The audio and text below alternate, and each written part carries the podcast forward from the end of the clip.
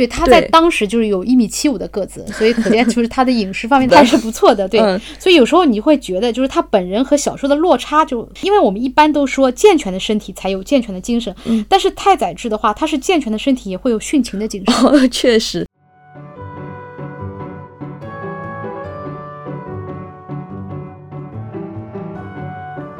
Hello，大家好，欢迎收听一播客，我是本期的主持人瑞瑞。本期我们邀请到的嘉宾呢，是我们出版社总编办主任，同时也是我们社内非常知名的一位美食 Vlog 博主朱妙金老师。欢迎欢迎。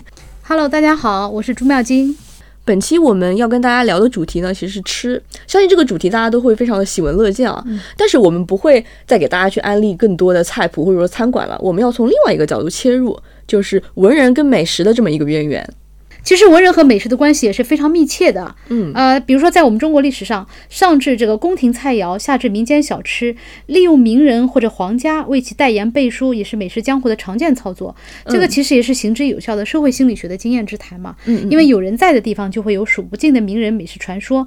然后，当我们今天吃到这些菜肴，联想到名人的一些往事，也能平添许多的兴味和情趣。好的，好的，那我们就落到一些比较具体的美食和具体的名人身上吧。我们谈到这个话题，您最先想到的一位文人会是谁呢？在中国的诗学中，它有一个“纯炉之思”的典故。其实这个典故就是跟名人和饮食有关的啊。这个典故其实我有听说过，那具体是怎样的？请来跟我们讲讲呗。这个在《晋书》里面有记载，嗯，他讲的是张翰这个人，张翰就是又叫张继英，嗯嗯，他是吴郡人，也就是现在的苏州人。那么当时他是在洛阳做官，嗯，就是秋天的时候，就是秋风吹嘛，他就思念起了故乡的风物，嗯，比如故乡的这个莼菜羹啊、鲈鱼块啊这些东西，于是就辞官返乡。嗯，因为当时魏晋嘛，他这种态度也是非常豁达潇洒的一种态度，是魏晋比较典型的文人会有的心态。所以这个在中国的诗学中的话，它就有一个“纯露之思”的典故。那么这个的典故的话，它涉及到一道菜，这个就是。纯菜鲈鱼羹哦，然后纯菜鲈鱼羹它其实是一道非常普通的一个江南家常菜。嗯，像我以前在杭州的时候的话，我们是叫做这个西湖纯菜汤，其实就是一样的东西，但是用的也不是什么名贵的食材，主要用到的是纯菜。嗯，纯菜的话是产于江苏太湖和杭州西湖。那么鲈鱼的话也是江南的一个呃很常见的一种特产水产。对，肉质洁白，肥嫩鲜美。纯菜鲈鱼羹的话，就你可以用鸡汤做成鱼羹，味道是非常的好。嗯。所以这个是要用鸡汤来稍微先煨一下，然后再加那个纯菜，对吧？这个一般是比较高级的餐馆的一个做法。我们如果在家里的话，也可以用普通的蔬菜汤啊，什么都可以的。嗯。但是这道菜的话，就是因为有了名人的加持，所以它成为了一个流传千古的一个名菜。那刚刚我们正好有提到杭帮菜啊，那有一道菜肯定是不得不提了，就是东坡肉。呃，苏东坡他是北宋著名的大文豪。嗯。那么他其实也是一位非常懂得做饭和懂生活的一个文人。嗯，苏东坡就是专门写了一篇文章，是叫《老饕赋》，就是饕餮的饕。嗯，他在其中里面对自己的饮食追求，他有一个总结的。嗯，他还专门写了一本书来总结一下自己的饮食追求，就是对各种鲜美的食物来满足自己，就是对美食的一种追求。那么苏东坡除了这个东坡肉之外的话，他还有一道拿手菜是叫做竹笋焖肉。哦，竹笋，对，是用新鲜的竹笋做成的。嗯，这个苏东坡他爱吃竹笋也是非常的有名。嗯嗯，他把竹笋是称作御饭。呃，新鲜的竹笋可以做成素菜，也可以和肉搭配着炒，还可以用来做汤，非常百搭。哦，所以苏东坡也非非常爱吃竹笋这道菜。那除了竹笋之外，他还有没有别的喜欢吃的菜呢？苏东坡在《春江晚景》中有两句诗。嗯。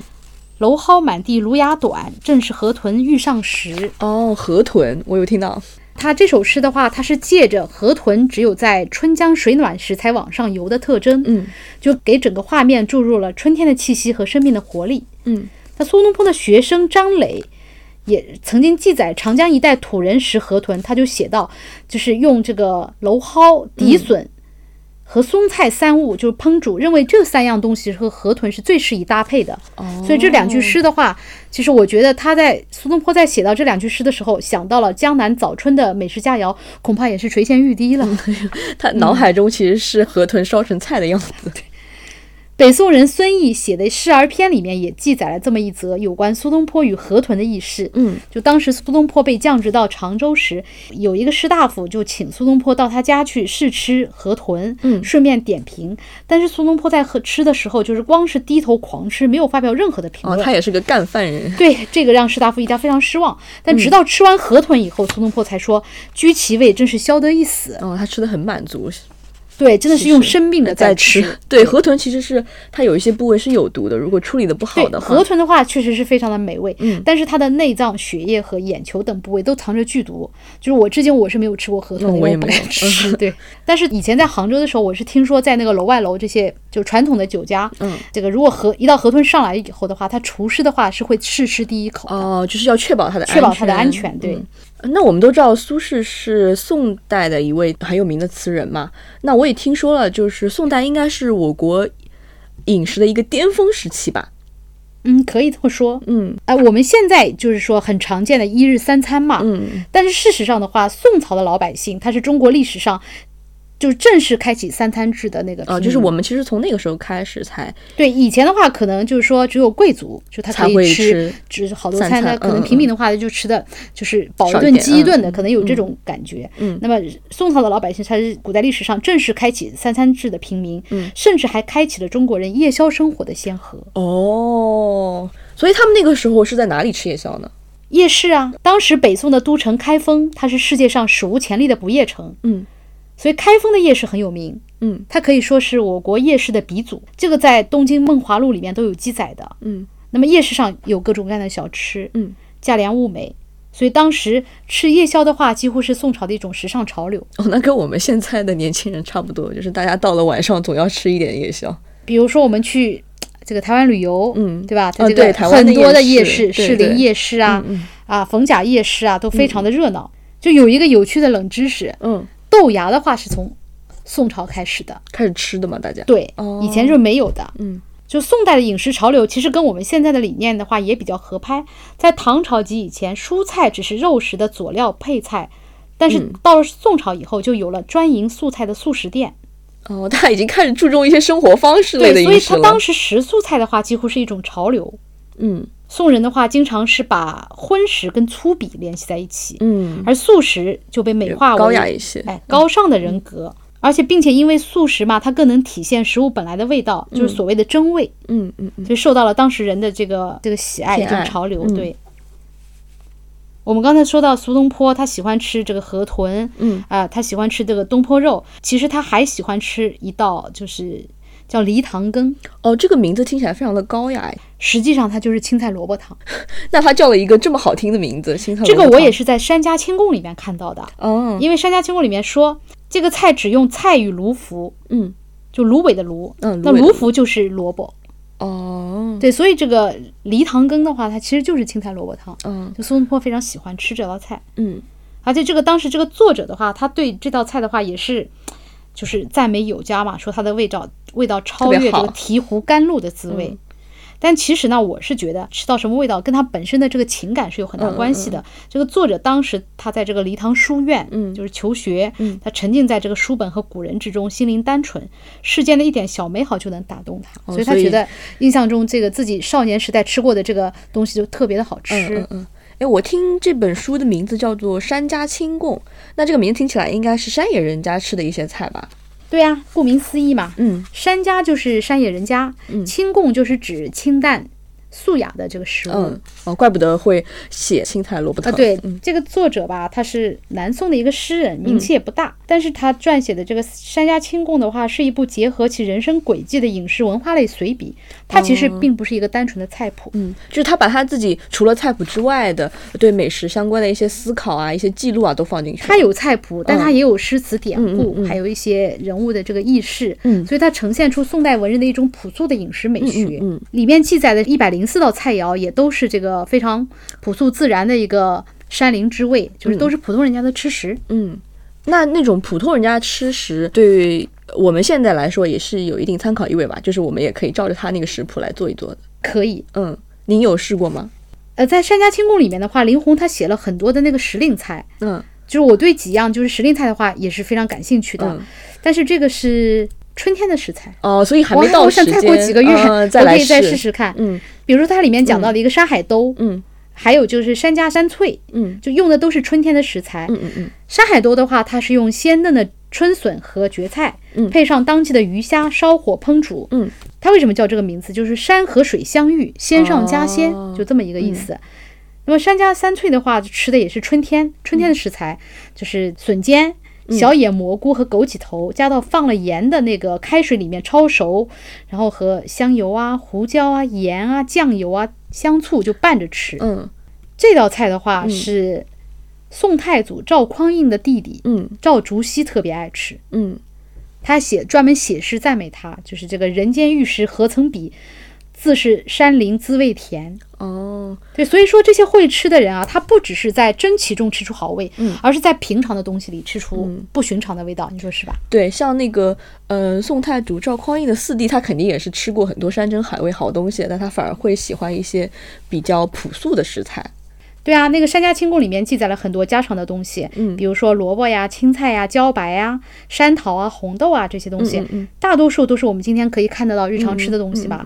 但是就是有时候我们往往这些东西反而被我们忽略了。嗯嗯嗯，这个《山家清供》里面记载的这个很多菜吧，嗯，我看了一下，就是说基本上还是以简单的蒸煮为主的，嗯，所以这里值得一提的是，这个炒菜技术在我们古代历史上的一个发展，嗯。就在炒出现之前，古人常用的烹饪方法的话，它有这个蒸啊、煮啊、烤啊、糟啊、卤、凉拌或者焖。嗯，这个主要是受制于铁锅以及植物油生产技术的发展瓶颈。嗯，所以炒菜出现的其实是比较晚的。嗯，所以宋朝那个时候虽然已经解决了炒菜的难题，但是人们好像可能出于习惯吧，还是更喜欢这个简单的烹煮，而且他们还有这个素菜、素食的那个潮流嘛。对，炒菜的最终普及，它其实已经是明清以后的这个事情。嗯，素食还是用煮来会更加保持它本身的那种清甜的味道，对吧？嗯嗯。提到那个《山家清供》这本呃文人专门写自己饮食文化的书，我还记得我之前有看您发过，您复刻清代的随园食单做过的一个深夜食堂系列。因为我们刚刚也提到您是我们社内比较知名的美食 vlog 博主嘛，不敢当。那您的这个深夜食堂系列里面有没有一道最受欢迎的菜呢？是哪一道？哦，多谢大家捧场啊！其实我也复刻的不是很多，嗯，就是这个随园食单里面的话，我是复刻过。一道是蒋四郎豆腐，还有一道是杨公园。嗯，那么这道杨公园的话，可能就喜欢的人更多一些。哦，对，这个杨公园其实就是清炖狮子头。哦，那它为什么会叫杨公园呢？对，因为就是这个袁枚嘛，他当时写的那个随园食单里面，就他把某些菜的做法出自何人何家，他都写出来了。哦，啊，对，然后这个杨公园的话，就是杨府。呃，杨府的这个特别有名的招牌菜，嗯、对吧？所以就叫杨公园，它其实就是清炖狮子头。嗯嗯嗯。这个清代乾隆年间著名的才子，他号称人生九大爱好，第一是吃饭，读书排最后。我有一本著名的那个《随园食单》，写的是乾隆年间江浙地区的饮食状况与烹饪技术，嗯，用大量的篇幅详细描述了当时流行的三百多种南北菜肴，也介绍了很多的这个美酒、名茶、饭点。嗯，那这个《随园食单》的这个这本书的特点就是它文字特别的简单，嗯，人人都可以照着去做，真的是一本美食家的必读之书。嗯，我们刚刚说不给大家安利食谱了，但这边还是要给大家讲一讲这本比较特别的食谱。对，但它还是稍微有点门槛的，它是因为是用文言文写成的。嗯，那么袁枚之前，清代还有一位著名的文学家、戏曲理论家李渔，嗯，在这个也很有名，在他的艺术学理论著作《闲情偶记》里面的。饮馔部里面，李渔就阐述了自己对饮食独有的人文情怀。但是与袁枚不同的是，李渔在书中没有记载很多的美味佳肴，而值得称道的是他对饮食超越时代的见解。超越时代的见解，起码是超越当时的时代。嗯嗯。因为在书中，他把蔬菜是放在就是最前面，最前面，而把那个肉食放在卷后，这个就表达了他以清淡饮食的主张。嗯。哎，我发现这些文人大家。大多都比较推崇吃素食。嗯，李煜在书里面举了一个例子，他就吃竹笋，嗯，他就主张就是就白水煮，嗯，熟后再放一些酱油、香醋就可以了，甚至连麻油都可以不用。那真的是食物本身的味道了。这个做法我没有试过，嗯，哎，不知道好不好吃。但是我觉得肯定是很健康的，对对对。哎，说到鲤鱼的话，就是说。呃，我挺佩服他一点的，就是因为他在当时那个年代的话，他并不认为就是生吞猴脑啊、活吃幼鼠啊这类的这个野蛮行径，他完全不认可。他认为这个不是一个美食家的良好品行，嗯，就觉得这个是非人道的虐生劣性。你要知道，现在在我国的话，好像还有一些吃狗肉啊，或者是嗯，对，这个是的，这个地方也是遭到了一些动物环保主义者的这个抵制嘛。对。那么当时李渔就认为，就是他觉得野味就跟家味也差不多呀。就是你没有必要非得吃，哎，非得吃野味嘛。嗯，而且他认为蔬菜就是最上等的美食。嗯，就他的整个的理念就是源于他这个崇尚的自然本色、天然天成这么一个观点。那他真的是跟现代的一些，对我觉得这个见解的话，现在的话就一点都没有过时。对对对，确实确实。好，那我们聊了这么多古时候的文人跟美食的故事，有没有稍微离我们时间近一点的？就比如说近代或者现代的文人跟美食的故事呢？现代文人的话，其实也是非常多啊，比如说这个鲁迅啊、梁实秋啊，还有包括我们现在这个《舌尖上的中国》，嗯，他两季的总顾问沈鸿飞，哦，他也是，还有包括像香港的这个蔡澜，嗯这些都是非常著名的这个美食作家，嗯，反正大家也都很熟悉嘛，嗯，这个我这里讲一讲鲁迅先生啊，嗯，鲁迅先生虽然没有专门写过美食的文章或者书，但是在他很多小说里都有对食物的描写。这些描写的话，不经意间就流露出了这个先生的吃喝情怀。嗯，他他家乡的一些美食，比如说我们现在说到鲁迅，就想起他的故乡绍兴，那么就会想到这个咸亨酒店。对，他在很多《同一集》《风波》《明天》这些著名的小说里面，鲁迅都是把咸亨酒店作为重要的背景，嗯，所以使得这个咸亨酒店名扬海内外。对，还有包括像小，包括他小说里面写到的一些食物。比如说《孔乙己》里面出现的黄酒、盐竹笋、茴香豆，嗯，这些都是尽人皆知的食物了。对，绍兴黄酒，提到绍兴那就是黄酒了。对，很多人现在到绍兴旅游都会到咸亨酒店，嗯，啊，三味书屋逛一逛，对，然后再带些黄酒、茴香豆，就是回家当做伴手礼。所以绍兴如果绍兴的这个饮食如果要找形象代言人的话，鲁迅是不是最靠谱啊？对对对，确实确实。啊，说到黄酒，应该算是绍兴最有名的特产之一了。嗯，北方人可能不太喝黄酒，对，北方人应该喝白酒。对他可能觉得黄酒这个不够劲啊，口味偏酸，像在喝醋。嗯，但是其实黄酒后劲非常大的。嗯对吧？你喝会喝白酒的人，他不一定能喝能喝黄酒。对，因为他不知不觉你就喝高了嘛。嗯，就还有一点就是，我们江浙一带的话是除了喝黄酒，还会把黄酒当做料酒。就用来做菜。嗯，绍兴人做蒸鱼的话，它是放上这个姜丝、葱段、黄酒，再加少许豉油，就酱油，直接蒸一下就蒸一下就可以。对，就会很好吃。这个也是黄酒的各种用途嘛。嗯，好，那要不接下来我们就聊一聊日本的文人跟美食的故事吧。好啊，嗯，那提到日本的话，夏目漱石这位作家肯定是榜上有名的了。夏目漱石是日本近代文学史上享有非常高地位的一位作家。也是我们中国读者非常熟悉和喜爱的，他是曾经受到鲁迅先生的盛赞和推崇。嗯嗯嗯，呃，就好像是鲁迅他凭借一己之力带火了这个咸亨酒店。嗯嗯嗯，其实夏目漱石也有跟他相关的一个餐馆。嗯，就是在东京有一家西餐馆。嗯，松茸亭，他其实创建的是一九零七年，非常早。嗯，这个是喜爱夏目漱石的读者到了东京。就是肯定要去的一站，要去看看一站。他家最具代表性的人气料理就是西式什锦炸饼，就是因为有了夏目漱石的加持，才名声大噪。哦，西式什锦炸饼，那里面应该是会有很多料了。它这这个其实非常简单，嗯，就是因为它有一个故事嘛。当年的老板延吉，就是夏目漱石就拜托他，就是能不能制作一些特别的料理。嗯，那么他灵机一动，将洋葱、猪肉、鸡蛋加上面粉和成一团，然后油炸。嗯，感觉就是随便凑合出来的一道菜，哎，没有想到大受好评，嗯，而且成为了日后店里最具代表性的人气料理。嗯，那也就是说，夏目漱石的呃书迷都会来这边点上一个相同的料理吃一吃，回味一下夏目漱石喜欢的味道。我觉得现在可能是应该改良了，哦，对吧？嗯，好，那我们讲到日本的话，其实日本的美食有很多嘛，像。呃，寿司啦，三文鱼啦，寿喜锅啦，什么章鱼小丸子之类的哦，还有荞麦面。我听说夏目漱石应该是非常爱吃荞麦面的吧？嗯，一般来说的话，很多人都是这么认为的。嗯，呃，荞麦面这个东西，它其实日本的这个传统的国民食品。哎，对对。对吧？很多这个荞麦作物的话，原产于中亚，在周朝时传入中国，到了唐朝已经出现了数百种做法。嗯，荞麦面开始传入日本是经由朝鲜之手，后来在江户时代的日本开始流行起来。嗯，一直到现在都是非常具有代表性的日本国民食物之一。嗯，日本人除夕夜要吃荞麦面。哦，对对对。哎，我在中学的时候学过一篇课文《一碗阳春面》。嗯，里面就提到这个习俗。这个这个习俗。对，书名。因为它这个一碗阳春面说明是翻译的问题嘛，阳春面其实就是清汤荞麦面。嗯，另外日本人搬家的时候也会为邻居送上一碗荞麦面，是一个馈赠的一个呃食品。嗯嗯嗯。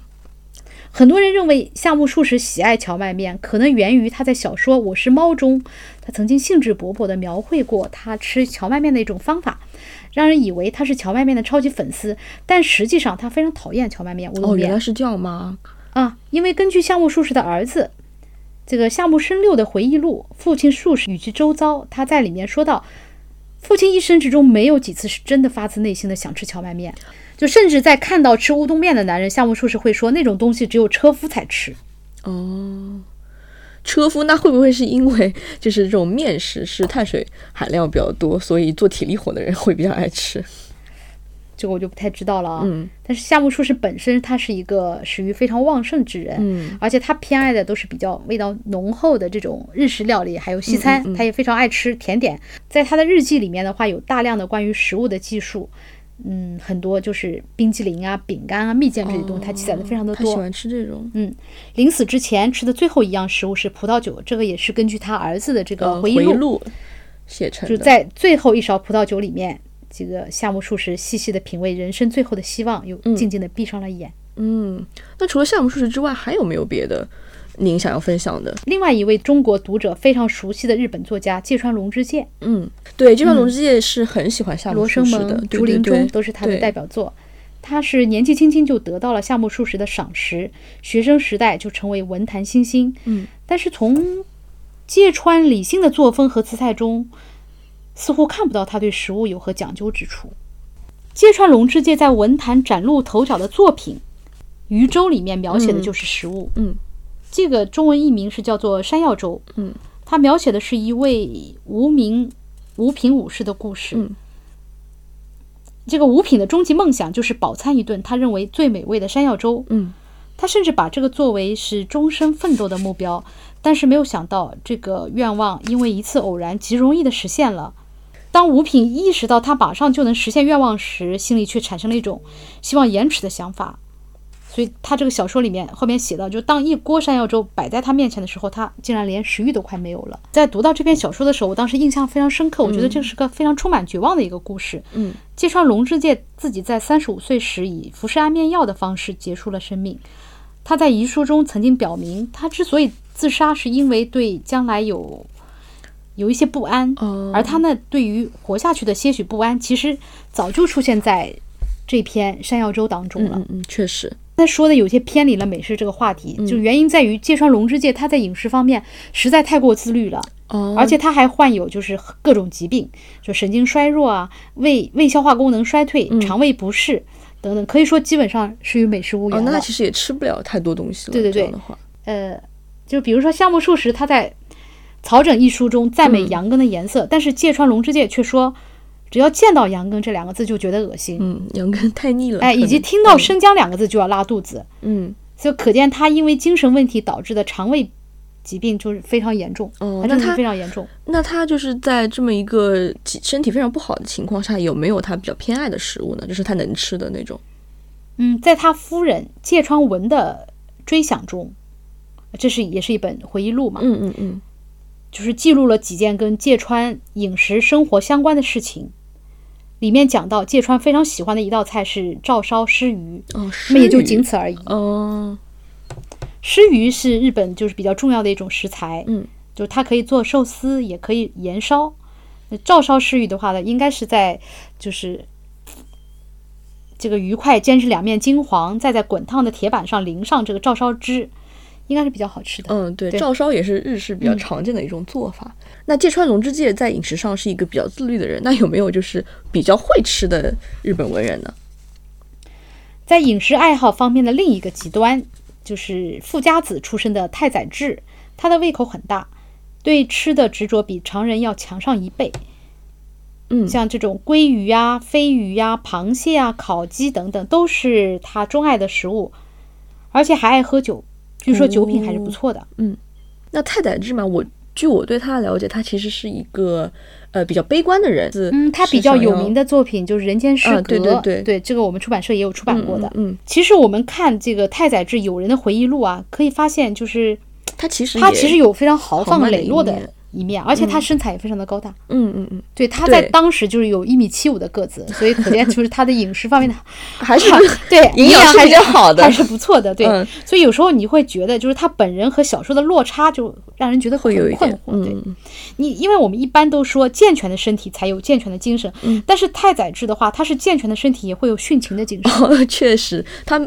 他有多次试图自杀，对他一生中总共自杀过六次，嗯，活了三十九岁，就最后是在这个跳玉川上水自杀，嗯嗯嗯，所以他一直抱有自杀的意愿，但是实行了六次才实现。这个如果身体不是很健康也做不到的，对，去死也得靠体力啊，对对对，嗯。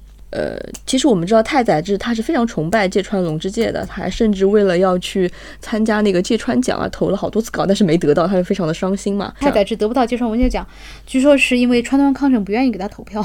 对，应该是当时其实是会有一些文人其实不太喜欢他的那个作品和他的那个文人作风的。就其中有一位文人就是特别的讨厌太宰治，嗯，这个就是另外一位的东京作家。三岛由纪夫，嗯嗯嗯，这个也是非常有名的有名的作家。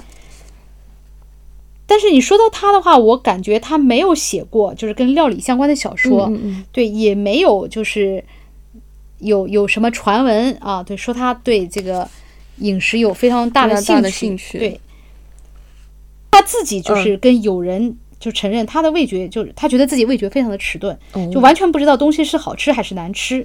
当然，我也看到过一些关于他的一个记载，就是他三岛二十七岁的时候去过旧金山，在当地的日本料理店吃到了非常难喝的味增汤。哦，他那个时候就意识到，其实难吃跟好吃还是有区别的。对你只有尝到了难吃的东西以后，你才能发现什么叫做美味。嗯，然后他到了纽约，就遇到了更难吃的东西。嗯，就是这个政府机关或者财团经营的餐厅。嗯。里面提供的食物，嗯，这个让三岛断言就是无言以对的难吃，愿意向天地神明发誓的难吃。我发现他对难吃的极端，对很有话讲。极端，所以，我我觉得就特别有意思的是，遇到了难吃的东西，嗯，三岛的文笔就开始灵活起来，就是开始兴高采烈的形容到底是有多么多么难吃。嗯嗯嗯。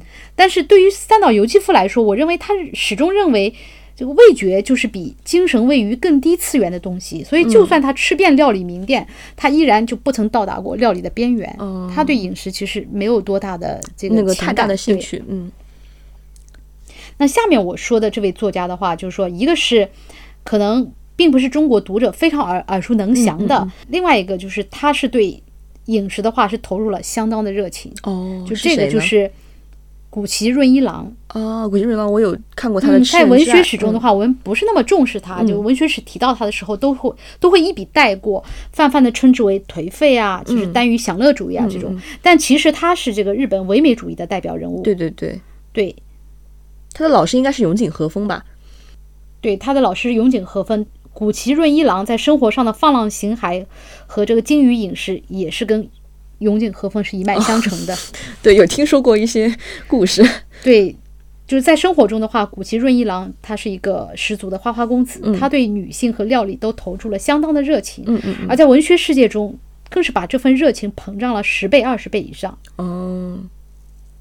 三岛由纪夫评价古崎润一郎的小说，他是这样说的：“他说他的小说作品最注重的就是美味，如同中华料理或法国料理，费尽苦心进行调理。”不惜时间功夫提炼调味的酱料，玩味平日不可能端上餐桌的珍奇材料，营养且丰富。哦，就是他其实写的非常的意象也比较多，然后花的古奇润一郎喜爱的食物有中国料理、炖牛肉、天妇罗、鳗鱼，多是味道浓厚而油腻的东西。哦，总之就是一个喜爱所有高级餐点的奢侈的美食通。哦，原来是这样。嗯，对，但是他的这种嗜好，就借由文学的想象力表现出了。